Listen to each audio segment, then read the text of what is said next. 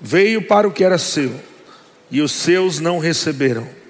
Mas a todos quanto o receberam, deu-lhes o poder de serem feitos filhos de Deus, a saber, aos que creem no seu nome, os quais não nasceram do sangue, nem da vontade da carne, nem da vontade do homem, mas de Deus. Glória a Deus, que coisa poderosa. Olha o que está escrito aqui, amados, que a todos o quantos, o quantos o receberam, deu-lhes o poder de serem feitos filhos de Deus. Sabe, irmão, eu sei que muitas vezes nós queremos falar do amor de Deus para as pessoas, e nós queremos falar da bondade de Deus para as pessoas, mas nós não podemos mentir para elas, amém? A, a, filhos de Deus são aqueles que creem no nome do Senhor Jesus, são aqueles que confessam a Jesus como Senhor e Salvador. Veja que a Bíblia diz que no versículo 11, né, Jesus veio para o que era seu, e os seus não o receberam. E ele diz na sequência que diz: Mas a todo, todos quanto receberam, quantos receberam Jesus? Amém? Então ele está falando: todos quantos o receberam, deu-lhes o poder de serem feitos filhos de Deus. Diga, eu sou filho de Deus. Diga, Deus, o Todo-Poderoso, Ele é o meu Pai. Aleluia. Glória a Deus. Então veja que não, todos os seres humanos não são filhos de Deus. São filhos de Deus quem nasce de novo. São filhos de Deus quem confessa Jesus como Senhor e como Salvador. Então, se confessa Jesus como Senhor e Salvador, se torna filho de Deus, obviamente é a partir do novo nascimento que Deus se torna Pai. Você concorda? Amém. Então agora nós somos filhos de Deus. E ele diz, versículo 3: os quais não nasceram do sangue, os quais não nasceram do sangue, nem da vontade da carne, nem da vontade do homem.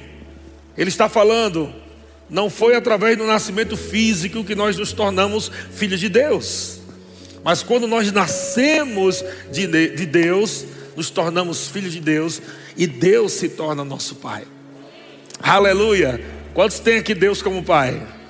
Se você ainda não confessou Jesus aqui nessa noite, ainda nessa noite você vai confessar Jesus como Senhor e Deus vai tornar se tornar para você pai. Aleluia. Essa é a vontade de Deus. Deus quer demais isso. Não depende de Deus, mas depende do homem aceitar o plano da salvação. Amém? Romanos capítulo 8, versículo 15. O apóstolo Paulo diz assim, Romanos 8,15: Porque não recebestes o espírito de escravidão, para viverdes outra vez atemorizados. Para viverdes outra vez atemorizados. Sabe que o apóstolo Paulo está falando aqui sobre dois tempos, de um tempo onde nós tínhamos um espírito de escravidão e de um tempo onde pessoas já tinham nascido de novo, mas de alguma forma estavam se deixando ser atemorizadas por alguma coisa. E o apóstolo Paulo está dizendo: porque não recebeste espírito de, de escravidão para viverdes outra vez. Para viverdes outra vez. Isso significa que sem Cristo estávamos vivendo na escravidão, ou debaixo de um espírito de escravidão, e agora, depois que nascemos de novo, alguns irmãos ainda estavam vivendo debaixo de medo, debaixo de pânico, debaixo de qualquer outro tipo de sentimento ruim, escravo de alguma coisa. E o apóstolo Paulo está aqui exortando, dizendo: vocês não receberam o espírito de escravidão para viveres outra vez, como vocês viviam no passado, mas recebestes o espírito de adoção baseados no qual clamamos Abba, Pai. Aleluia! Ele diz que nós recebemos o espírito de adoção, baseados no qual clamamos Abba, que quer dizer Pai.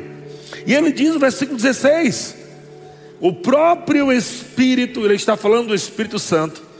O próprio Espírito Santo, sabe, quando você nasce novo, o Espírito Santo vem habitar dentro de você, e agora a pessoa do Espírito Santo representando o Pai e o Filho, o Espírito Santo representando o Pai e o Filho, ele está lá dentro de você. O próprio Espírito Santo testifica com o nosso espírito que somos filhos de Deus. Talvez algumas coisas pareçam não dar certo, pareça que as coisas não estão funcionando muito bem, e o diabo começa até a falar na cabeça de algumas pessoas. O irmão Reagan, Kent Reagan, em alguns de seus livros, ele fala isso. Ele dizia que às vezes o diabo dizendo: será que você é filho de Deus mesmo? Porque parece que as coisas não estão dando certo, você não está deixando alguns hábitos. Mas a Bíblia diz, amado, que o Espírito de Deus testifica com o nosso espírito que somos filhos de Deus. Não é com a sua cabeça, é com o seu espírito. Aleluia! O diabo vem dizendo aqui: será que Deus te ama mesmo? Será que Deus te ama mesmo? Será que Deus é um pai bom mesmo?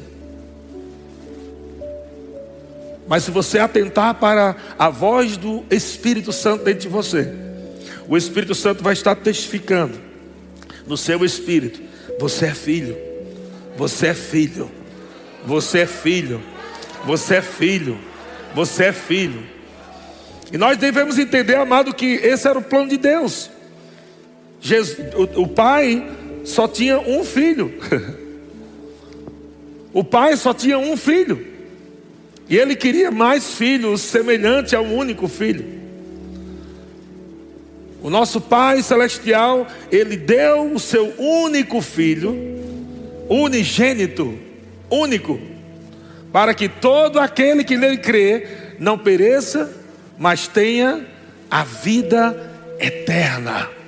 A vida eterna é a natureza do Pai dentro daquele que nasce de novo dentro daquele que recebe Jesus como Senhor, passa a ter agora natureza de filho. Aleluia. Glória a Deus. Sabe, mas essa palavra adoção não é a palavra adoção da forma que conhecemos. É muito mais profunda. Não é que Deus nos adotou e nós somos meio que, né? É, não é original, né? Não é, não é do mesmo sangue.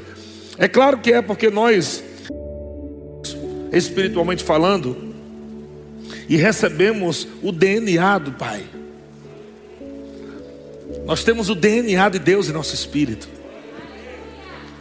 Entende? Eu sei que quando alguém é adotado, naturalmente falando, ela pode chamar aquele que é o adotou de pai, de mãe, mas não carrega o DNA. No nosso caso não é, é diferente. Não, não fomos adotados dessa forma, onde Deus é um pai e nós temos um sangue diferente. Temos o mesmo sangue. Aleluia! Glória a Deus! Nós somos, nós somos filhos tão quanto Jesus é. Aleluia! Não há diferença nenhuma. Deus não olha, Deus não olha para Jesus e diz: "Não, esse, esse filho aqui é melhor do que esses outros". Não, Deus olha para Jesus e vê você, aleluia, igualzinho a Jesus. Glória a Deus. Deus é bom demais. Coisa linda, né, gente? Em 1 João, capítulo 3, versículo 1, somente a parte A. 1 João capítulo 3, versículo 1 Diz assim: Vede que grande amor nos tem concedido o Pai. Vede que grande amor nos tem concedido o Pai, a ponto de sermos chamados filhos de Deus. De fato, somos filhos de Deus. Irmão, não sei se isso representa muita coisa para você. Talvez você está muito acostumado a falar sou filho de Deus sem entender o peso que isso carrega. Sabe que Jesus muitas vezes foi perseguido e tentaram matar Jesus simplesmente porque Jesus dizia que era filho de Deus. Jesus dizia: O meu pai, o meu pai, e aqueles religiosos daquele tempo, como assim? Você está dizendo que o Deus de Abraão, Isaac e Jacó, ele é seu pai? Aquele que fez os milagres, aquele que fez o mar se abrir, aquele que fez Daniel passar a noite na cova dos leões, protegido com o seu poder, aquele poderoso Deus, esse Deus é o seu pai. E Jesus disse: Sim, é o meu pai. E antes de Abraão existir, eu sou, Jesus disse. Antes de Abraão existir, eu já conhecia ele na eternidade. Glória a Deus. A palavra já estava com Deus. Não é o que está escrito em João capítulo 1? No princípio era um verbo, a palavra, e a palavra estava com Deus. A palavra estava com o Pai. Aleluia! A palavra conhece o caráter do Pai. E de fato Jesus é o Pai em ação. Quando você lê os evangelhos, você entende quem é Deus, você entende o caráter do Pai, porque você nunca viu Jesus fazendo mal a ninguém. Você nunca viu Jesus colocando doença em ninguém. Você nunca viu Jesus fazendo um mal a ninguém. Então, de fato, Jesus é o caráter do Pai em manifestação. Quer conhecer o Pai? Olha para Jesus. Aleluia. Agora, o mundo quer conhecer Deus, deve olhar para você. Eita Jesus. Que tipo de pai o mundo está vendo? Que tipo de pai o, que Deus, o mundo está conhecendo através de você? E é por isso que o apóstolo Paulo diz: Ei, sede, pois, meus imitadores, como eu sou de Cristo.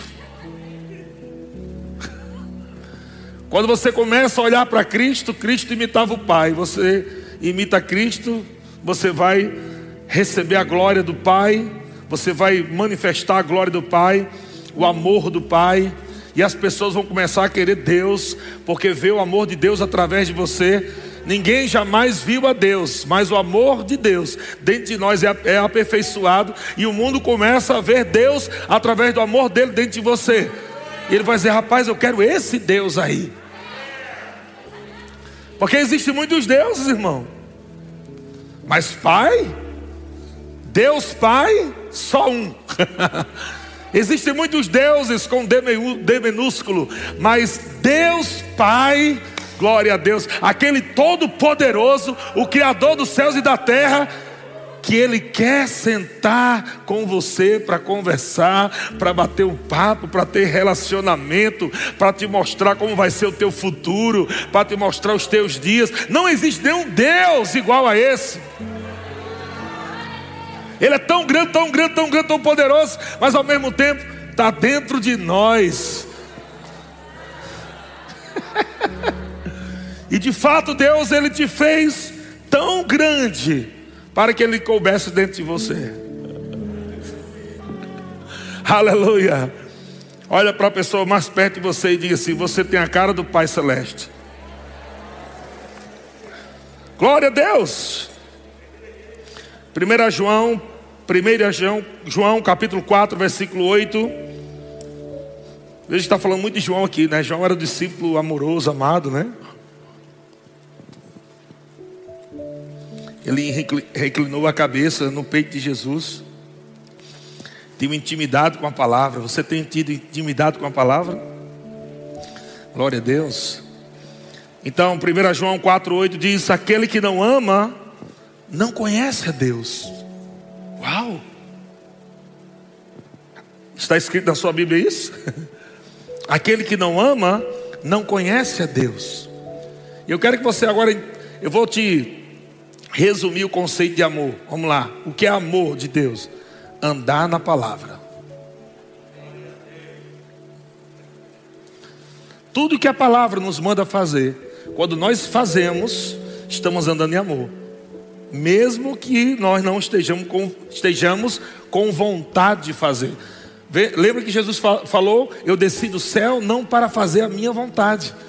Jesus tinha uma vontade, mas ele decidiu não fazer a vontade dele. Ou você achava que a vontade de Jesus sempre era igual do Pai? Lembra no Getsemane? Jesus tinha uma vontade de não passar pelo cálice. Ele disse: Pai, se possível for, passa de mim esse cálice. Mas não seja feita a minha vontade, mas a tua vontade. A vontade do Pai era que Jesus bebesse o cálice amargo. O cálice amargo não era aquela esponja, amado, que colocou na boca dele e ele, ai que amargo. Não era aquilo. O cálice amargo foi provar a morte espiritual. Ele tinha que provar a morte espiritual para que através da morte espiritual ele nos pudesse dar a vida espiritual e nos tornasse filhos de Deus, nos reconectasse de volta com o Pai. Aleluia! Romanos capítulo 5, versículo 1 diz, né, que agora nós temos paz com Deus. Justificados, pois, pela fé, temos paz com Deus. Estamos de volta, estamos conectados, somos um espírito com Ele, estamos andando em unidade no espírito com o Pai. Não sei se foi, eu acho que foi o pastor Vavá que leu ontem, né? João 17, 17. Ou foi Geórgia? Que fala: santifica-os na verdade, a tua palavra é a verdade. E esse, nesse contexto é chamado de oração sacerdotal. E uma das coisas que Jesus disse: Pai, eu oro para que eles sejam um, como nós somos um. Meu amigo, Quer dizer que Jesus estava orando para sermos igualzinho a Ele? Eu oro para que eles sejam como nós somos. E sabe o que já aconteceu? Já aconteceu. Diga, eu sou um com Ele. Se Deus é por nós, quem será contra nós? Maior é o que está em mim do que aquele que está no mundo. Aleluia, Deus é bom. Então vamos lá, Mateus capítulo 6. Mateus capítulo 6, versículo 6. Jesus começa a falar sobre relacionamento, sobre comunhão, sobre petições na oração, mas também está falando de um tempo de intimidade, de relacionamento. Sabe que uma das coisas mais tristes que eu posso ver, daquele texto que a Bíblia fala, não entristeçais o Espírito Santo de Deus, é agora Deus ter todo esse trabalho de colocar Ele dentro de nós, através do novo nascimento, da morte de Jesus e tudo mais que aconteceu, e no final das contas a gente carregar Deus sem ter comunhão com Ele. Eu acho isso muito triste.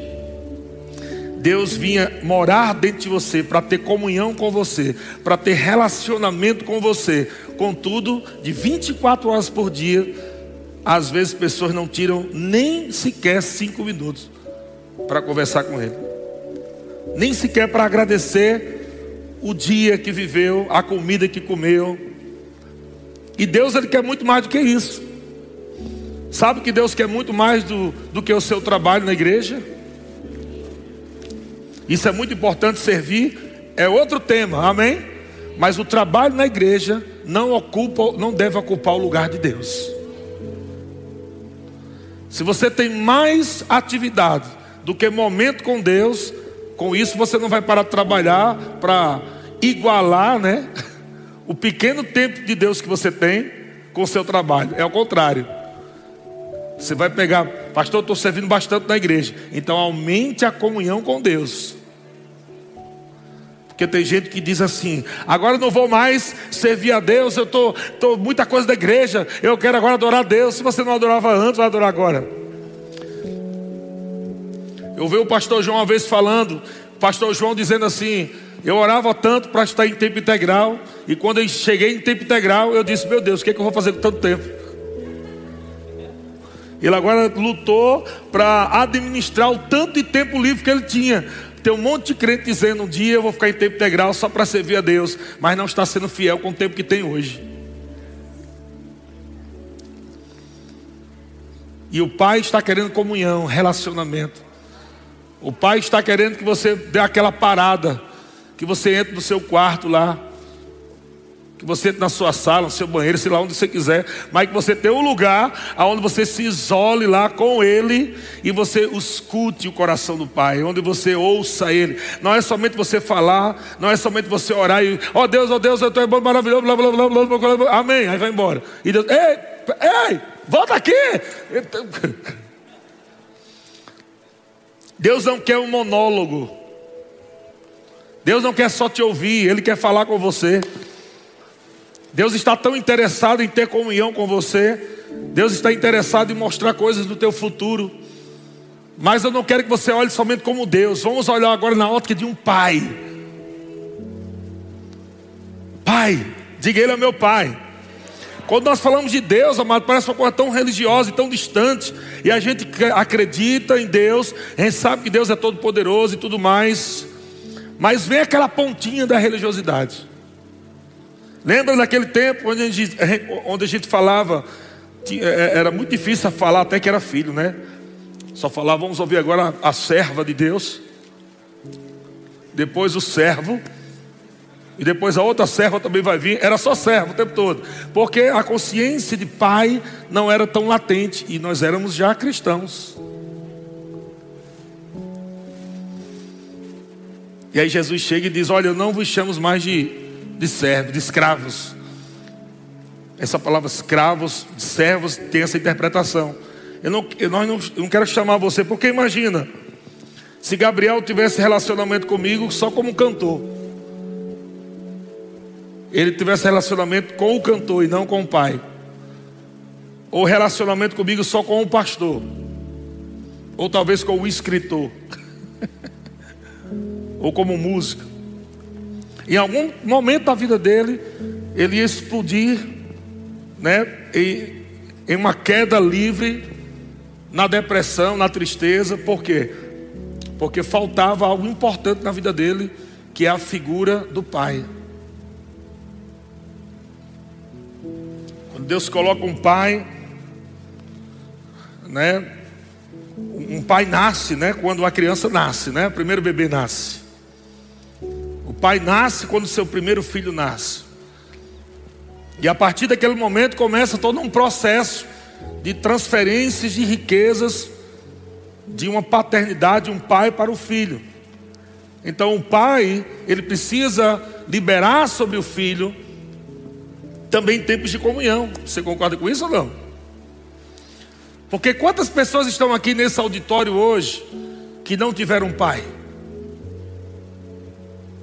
E quantos estão aqui nesse auditório hoje que talvez se envolveu com drogas ou com problemas de, da vida porque tiveram um pai, mas um pai ausente? Ou que tiveram um pai, mas um pai muito ruim, que batia, ficava drogado, talvez bebia muito. Então a criança cresceu sem aquele tempo de comunhão com o pai. Você entende como toda uma estrutura de vida pode ser comprometida por, por, pela falta da comunhão com o Pai? Mas nós sabemos que o nosso Pai é bom, nosso Pai Celestial. Nosso Pai Celestial, ele, não bebe, nunca bebeu, nunca usou droga, nunca, nunca é ruim, ele tem o tempo todo bom. Mas você vê que muitas pessoas, quando eu fui falar sobre paternidade, em muitos lugares, já faz anos que eu ministro sobre isso, e chegou em lugares que as pessoas, quando ouviam dizendo que Deus é Pai, elas tinham dificuldade de receber a mensagem. Por quê? Porque elas comparavam Deus com o pai dela. E o pai dela não foi bom. E outras nem conheciam o pai. Mas eu quero que você lembre também, amado, que embora hoje eu já esteja bem com meu pai, eu nunca senti raiva dele, nem nenhum tipo de mágoa. Mas o meu pai ele foi embora, eu tinha oito anos. E de oito anos para cá eu não tive a presença do meu pai. Eu sei que minha mãe tentou suprir, a mãe nunca vai ser o pai. Por mais que ela diga eu fui mãe e pai, mas nunca vai ser. Não tem como. Seria antibíblico. Ela pode ter sido uma super mãe, mas nunca foi pai. Amém? Mas por isso, por isso, porque minha mãe entendeu isso, a minha mãe fez o melhor que ela pôde, como mãe, mas ela me colocou num caminho aonde a paternidade de Deus ia preencher as lacunas que o meu pai natural não pôde preencher. E ainda que você tenha um pai hoje e que você ame muito o seu pai, ah, graças a Deus eu tenho um pai, eu amo muito meu pai, ele não pode te dar o que o pai celestial pode te dar. Porque o seu pai natural tem defeito. Mesmo sendo bom.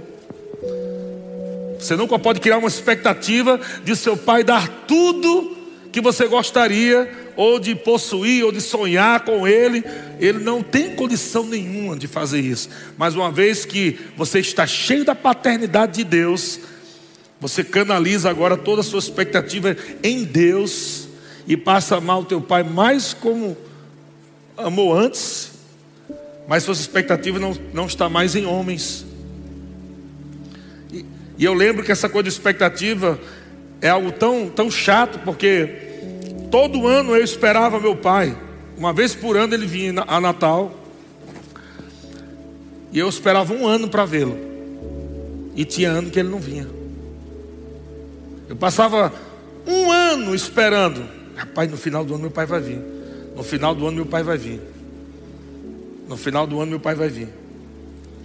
Uma das minhas irmãs tiveram muito problema com isso, exatamente por essa expectativa exagerada e por causa disso o coração dela acabou se machucando bastante.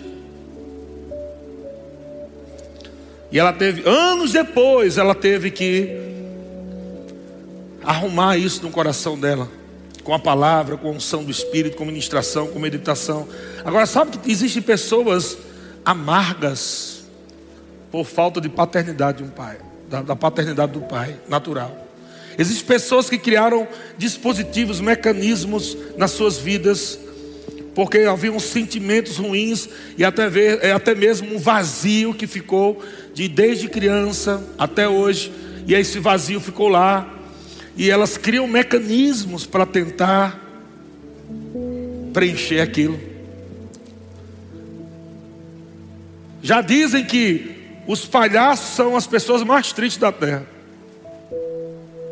Muitos deles são deprimidos. Mas eles fazem os outros rirem. Rirem ou rir? Rirem, né? Eles fazem os outros rirem. O, o palhaço está ali fazendo os outros rirem. Mas quando ele termina a sua apresentação, o seu espetáculo, que ele tira a maquiagem, ele é uma pessoa deprimida, porque faz os outros rirem, mas ele não é feliz. E aí é onde entra o primeiro ponto: o homem sem Deus pode fazer de tudo para tentar ser feliz, mas nunca vai ser. E o que é nascido de novo, se não tiver a consciência que Deus é tudo para você, que a presença dele te preenche, que sexo não pode preencher mais do que a presença de Deus, droga não pode preencher mais do que a presença de Deus cigarro, bebida, fumo, seja lá o que for, não pode preencher o que só a presença do Pai pode preencher. Se uma pessoa não entender isso, ela pode ficar caindo na vida mesmo sendo crente.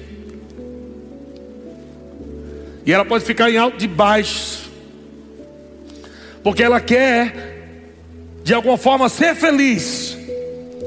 Mas ela não está conseguindo ser feliz. E nessa noite o Espírito Santo falou comigo. Hoje à tarde, orando em línguas. Eu quero que a minha presença encha os corações dos meus filhos. E eles percebam o meu amor, a minha paternidade, o meu cuidado como pai.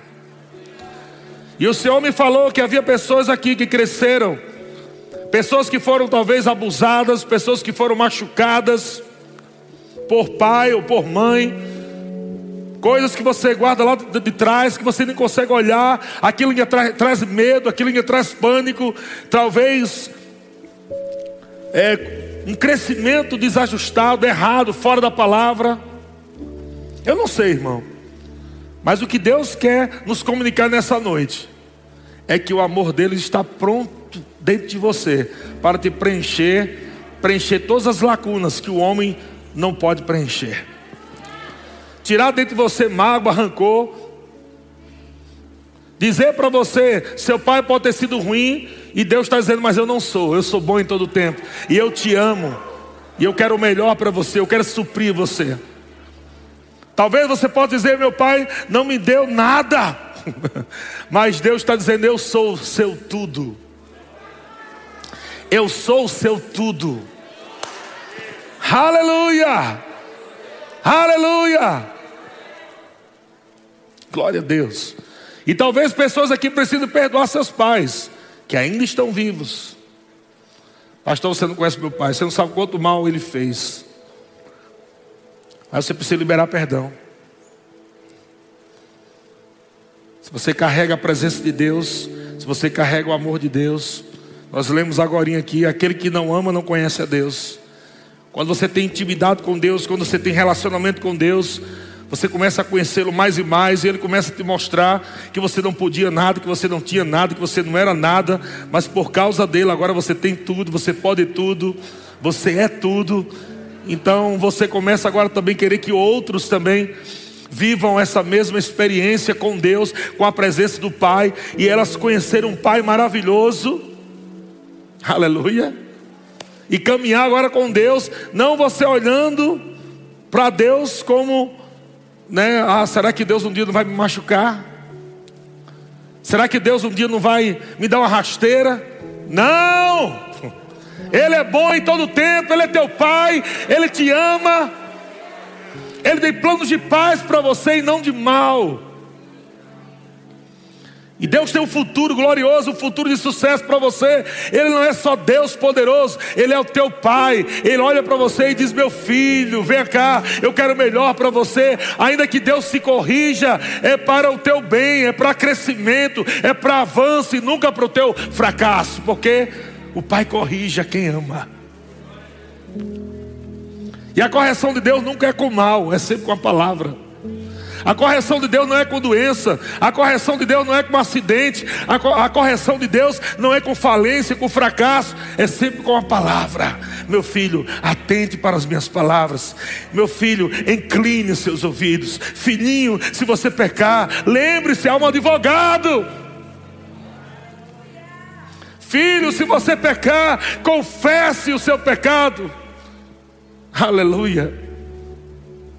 Porque o meu filho, ele é justo e fiel para perdoar todos os vossos pecados e te purificar de toda injustiça. E a gente volta à comunhão mais uma vez e caminha e não precisa ficar afastado, não precisa ficar longe, com medo de Deus, com medo de Deus. Ai, não, eu tenho que me consertar para depois voltar a servir como era antes. Eu tenho que me consertar para me voltar a congregar. Deus está dizendo: volte! Talvez você diga, pastor, mas eu não estou desviado. Pode estar desviado dos planos de Deus. Pode estar desviado dos, propósitos de Deus. Tem pessoas, amadas que elas cresceram com tanta mágoa no coração que se tornaram adultos amargos, simplesmente por falta de paternidade. E o doce amor de Deus está querendo inundar corações de pessoas e você deixar de ser um homem bruto, uma mulher bruta e passar um homem, passar a ser um homem, uma mulher cheio do amor de Deus, a frutificar, andar no espírito. Deus está querendo você, jovem, adolescente, que você se encha do amor do Pai celestial. Aleluia. Glória a Deus. Deus é bom demais. Você acha que eu dei, você acha que naturalmente eu estaria aqui ministrando hoje? Se não fosse a minha mãe orando por mim, e se eu não tivesse tomado decisões baseadas na palavra, eu já estaria morto há muito tempo atrás já. Muitas tentações, muitos perigos na adolescência. Histórias, se eu fosse contar, passava o ano todo aqui contando histórias terríveis de morte. Para você ter uma ideia, com oito anos de idade, nove anos de idade, eu já ia para a praia sozinho, ficava o dia todo lá. Você deixaria seu filho hoje ir para Ubatuba, ficar nove anos de idade, sozinho? Pois é. Pensa, é só você pensar. Eu passava o dia todo lá, à mercê de muitos perigos. E eu lembro que eu estava na casa da minha avó com essa idade, eu ia para a praia, eu ia a pé. Só com uma bermuda, nem chinela. Eu tinha direito, tinha uma chinela lá, quebrou e tinha que esperar minha mãe chegar. Ela viajava para vender os produtos na época, Avon, é, aquelas revistinhas de Avon, né? Tapaué, aqueles negócios, ela ficava vendendo para me manter a mim e meus três irmãos. Ela ficava lá. Nessa época ela estava também debaixo de muita pressão, né? Tinha acabado de sair desse relacionamento com meu pai. Imagina, Fui morar com minha avó. cheio de tios lá. Eu tinha, eu tinha um tio que era, tinha três anos. Minha avó dizia: peça a benção a ele. Peça a benção. Ô, vó, tem três anos. É seu tio. Tem três anos, mas é seu tio. Essa benção, tio. Ele, é, quer? Tinha uma raiva quando meu avó fazia aquilo. Peça a benção, seu tio. Meu amigo.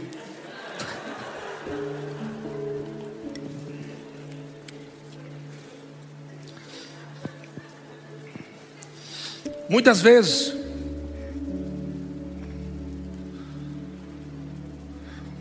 passei por perigos de todos, todas as formas, você puder imaginar: perigos sexuais, perigos de morte, de perseguição, querendo me matar, tudo quando era criança, adolescente, tudo nessa fase. Você não sabia, sabe que o diabo, ele pode não saber o futuro, mas sabe o que você carrega. Ele sabe que você carrega promessas de Deus, planos de Deus.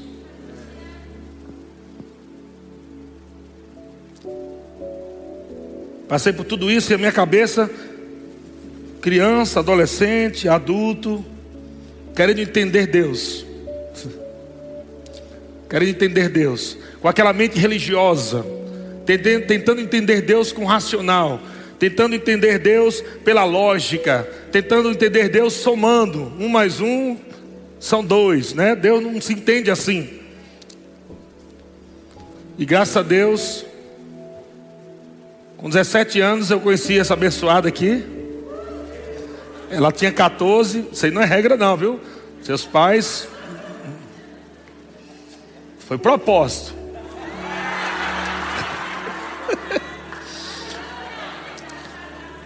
Eu com 17 anos, George com 14 anos, a gente se conhece e começa a trajetória. E eu fui ver que toda a minha deformidade na alma, e como pessoa agora, estava trazendo problema para o relacionamento, para o noivado, posteriormente para o casamento. Você vê o que é que uma. A falta da paternidade, né? a presença de um pai natural. Mas eu não tinha consciência dessa coisa de presença de Deus dentro de mim, de renovação da mente. Eu não sabia dessas coisas. Então passamos por tudo isso. Juntos, e hoje também enfrentando problemas, né? Com seu pai também, que bebia muito. Soubemos da morte dele em 2001, quando chegamos em São Paulo. E Jorge chorou bastante. Até que minha mãe disse que antes de seu Chico, o pai de Jorge, falecer, minha mãe teve uma direção de Deus para ir no hospital. E naquele dia, o pai de hoje recebe Jesus como Senhor e como Salvador. Aleluia. Você vê como Deus é bom quando ele começa agora a, a se conectar com Deus, com as coisas de Deus. Deus começa a cuidar das nossas coisas, da nossa família e fomos nos aperfeiçoando e fomos pegando mais essa, esse amor de Deus, essa paternidade de Deus, esse tudo que Deus tinha para nós e fomos mergulhando e fomos buscando mais e mais. Amado, você fica tão preenchido.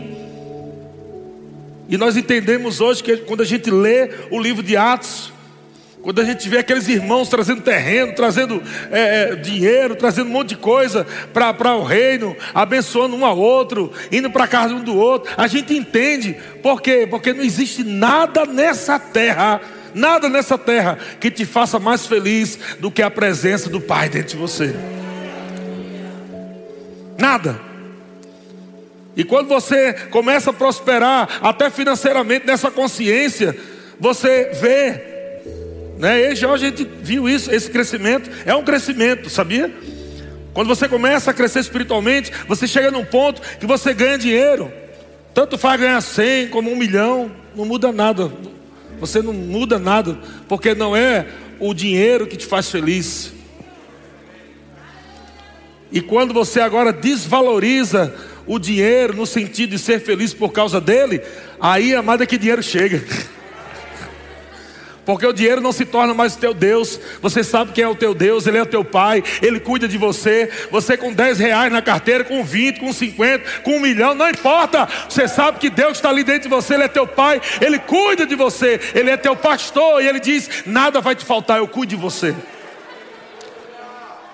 Aleluia. E quando eu olho para trás, irmãos, eu vejo desde criança, desde o dia em que começou a minha trajetória sem a presença de um pai. Quando eu olho para trás, eu vejo, Deus, você estava lá o tempo todo.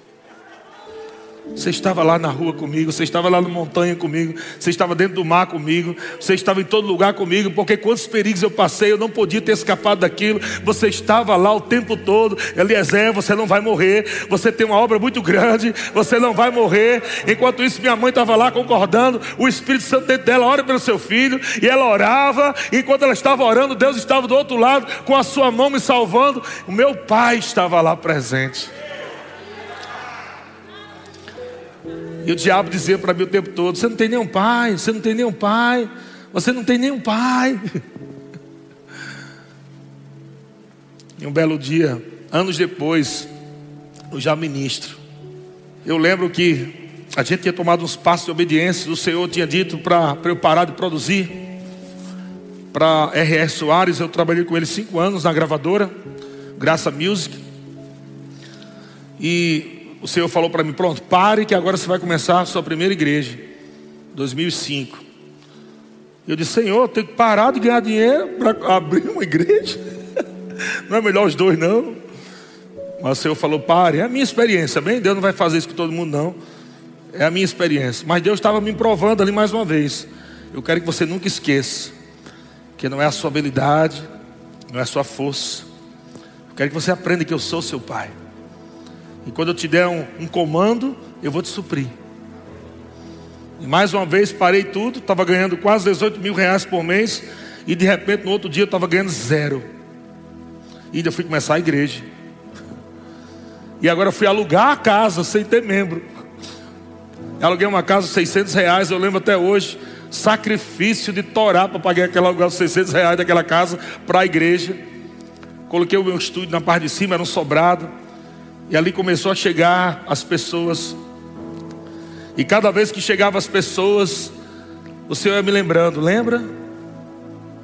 Que eu falava com você lá atrás, de algo que eu ia fazer na sua vida, e aquilo causava uma explosão dentro de mim, e eu chorava de gratidão a Deus, dizendo: Meu Deus, já pensou se eu não tivesse obedecido, já pensou se eu tivesse me rebelado contra ti, se eu não tivesse aceitado crido. E o Senhor falou para mim: sim, eu estava o tempo todo com você. Meu espírito estava te guiando. E eu estava soprando dentro de você. Não vá por aí, não faça isso. Pare de fazer isso. Eu tinha um pai. Meu pai estava lá. Meu pai estava lá. Aleluia. E eu, nesse tempo, amado, eu lembro que a gente não tinha trabalho. Eu decidi também trabalhar na igreja com George, dar meio expediente. Começar uma obra. À tarde a gente ia para a igreja lá de Guarulhos. À noite a gente ia fazer o culto lá na, na casinha. E a gente mudou para um apartamento tão pequeno que quando o sol entrava a gente tinha que sair. Não cabia todo mundo lá dentro. O sol entrava ou a gente ficava ao sol, um dos dois. Pequeno. Era tão quente aquele apartamento Acho que a irmã Dilmar deve lembrar. Chamada, é, conhecido Pombal, é? Pombal, né? Chama lá, né? Você tem ideia do nome do bicho. De frente pro Tietê, de frente pro Tietê, assim, abri a janela, vi o Tietê. Quando eu abri assim, que eu ia dar bom dia, eu fecho. Uma catinha desgraçada. Um calor da bexiga. Muriçoca, lá no Nordeste chama muriçoca, pernilongo muriçoca que chega o teto ficava preto de mosquito. A gente chegava em casa depois do culto, a gente olhava assim, abria bem devagarinho para não espantar as bichas, para as bichas não entrar do hall para dentro de casa. Entrava, fechava. E o calor, chega, embaçava o vidro da janela, ficava embaçado de calor.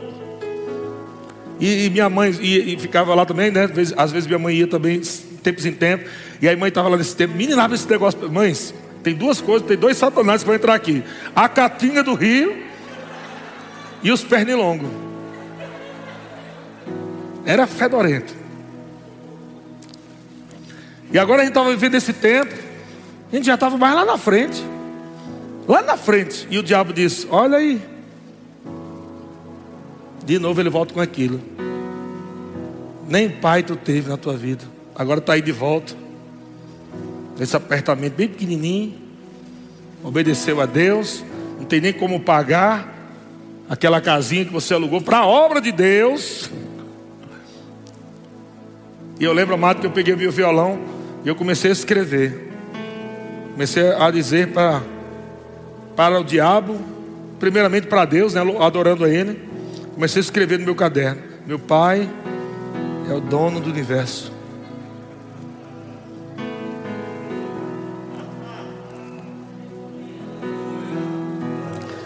Ele criou os céus e a terra.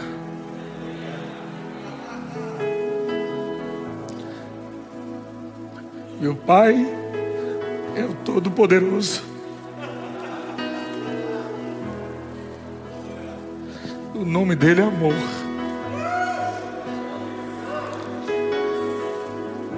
Eu continuei. Veja, diabo, que eu estou escrevendo. Isso é uma verdade. Meu pai é o meu melhor amigo. Ele me deu seu coração. O seu abraço é o meu abrigo. Caminho sempre segurando sua mão. E o diabo continuou falando: Você não tem pai. Eu comecei e continuei: Deus é meu pai, que nunca me abandona. Deus é o meu pai, que sempre está comigo. Aleluia. Sabe que a paternidade dele está abraçando você nesse exato momento. E o Pai das luzes está dizendo: você pode ser o melhor pai, você pode ser a melhor mãe, porque você cada dia vai se tornar uma pessoa melhor por causa da presença dele que está dentro de você, do amor dele que está dentro de você. Aleluia. Aleluia. Aleluia. Aleluia. Aleluia. Aleluia. Oh, te amo, Pai. Eu te amo, Pai. Eu te amo, Pai. Eu te amo, Pai. Quero dedicar esse culto a Ti, Pai. E falar publicamente que eu jamais poderia estar aqui eu jamais poderia, Pai, estar governando uma igreja dessa. Jamais poderia ter aberto nenhum ponto de pregação se não fosse a tua presença. Se não fosse o teu amor, a tua bondade. Como é bom. É tão bom, Pai, pregar a tua palavra.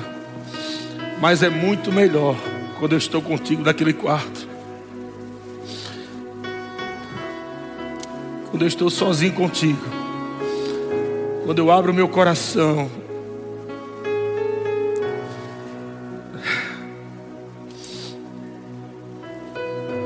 e começo a compartilhar contigo de coisas que você vem falando e que para minha mente parece tão grande. Mas você diz, filho, foi eu que falei. Eu falei para você. E da mesma forma que eu cumpri no passado tudo que eu prometi, eu também vou cumprir tudo no seu futuro. Tudo vai acontecer. E Deus está falando isso para você também. Aleluia. Eu quero que você se encha do amor de Deus. Aleluia. Eu quero que você enche do amor de Deus. Se enche. Aleluia. Meditando na palavra, tendo comunhão com Deus. Tem um texto aqui Quero ler só esse texto aqui para a gente adorar Ele. Aleluia.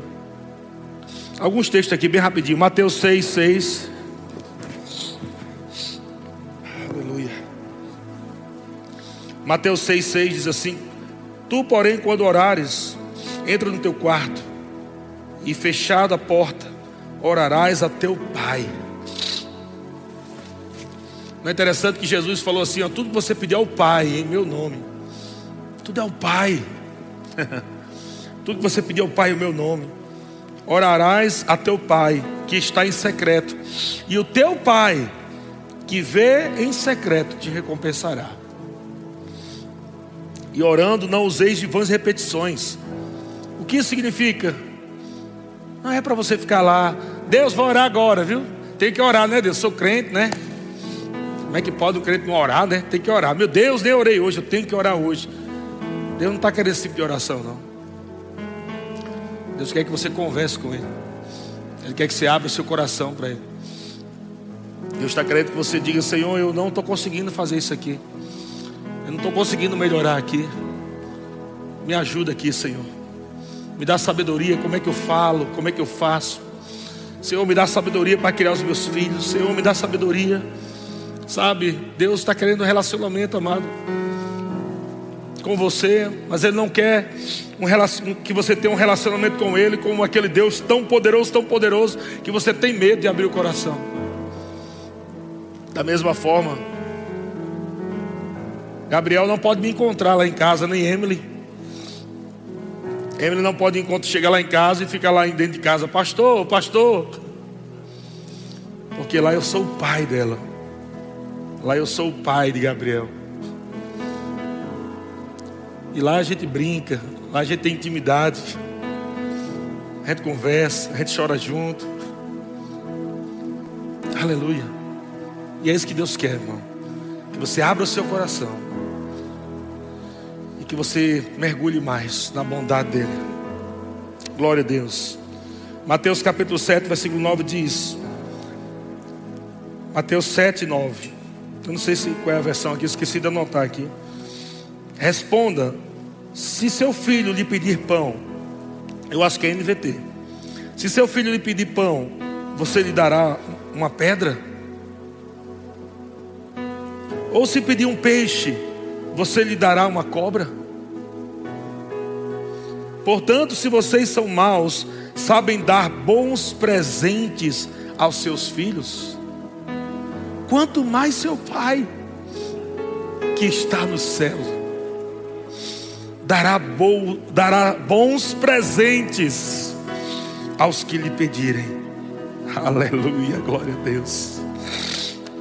Eu não sei o que, é que você está passando. Mas você tem um pai, ele é grande, ele é poderoso, ele te ama muito. Você tem um pai, irmão, que vela para cumprir a palavra dele sobre sua vida. Eu quero que você entre essa semana, amados, entendendo assim: eu tenho um pai que cuida de mim, eu tenho um pai que me ama. Eu não sei se há pessoas aqui que tiveram um passado negro nessa área de paternidade, se você não teve um pai, ou se você perdeu seu pai e, ou se você nem quer ouvir falar do seu pai, não importa. Eu quero que você agarre hoje com a paternidade celestial. Você agarre com a presença do seu pai. E o restante vai dar tudo certo. Vai dar tudo certo, vai dar tudo certo. Você vai ser uma pessoa melhor, uma pessoa mais tranquila, vai ser uma pessoa que vai andar mais em paz, em alegria, porque você vai estar cheio da presença de Deus. Aleluia. Glória a Deus. Vamos cantar essa canção? Só o piano vocês? Meu Pai é o dono do universo.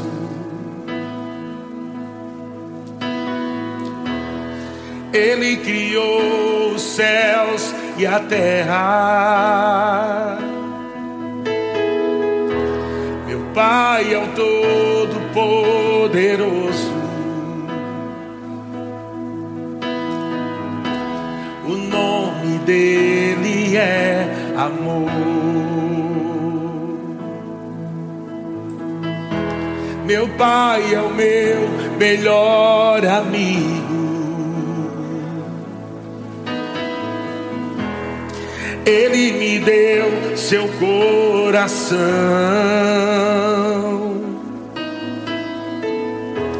O seu abraço é o meu abrigo. Caminho segurando Sua mão. Deus é o meu Pai que nunca me abandona. Meu grande Pai sempre está comigo. Deus é o meu Pai que nunca me abandona. Meu grande Pai sempre está comigo.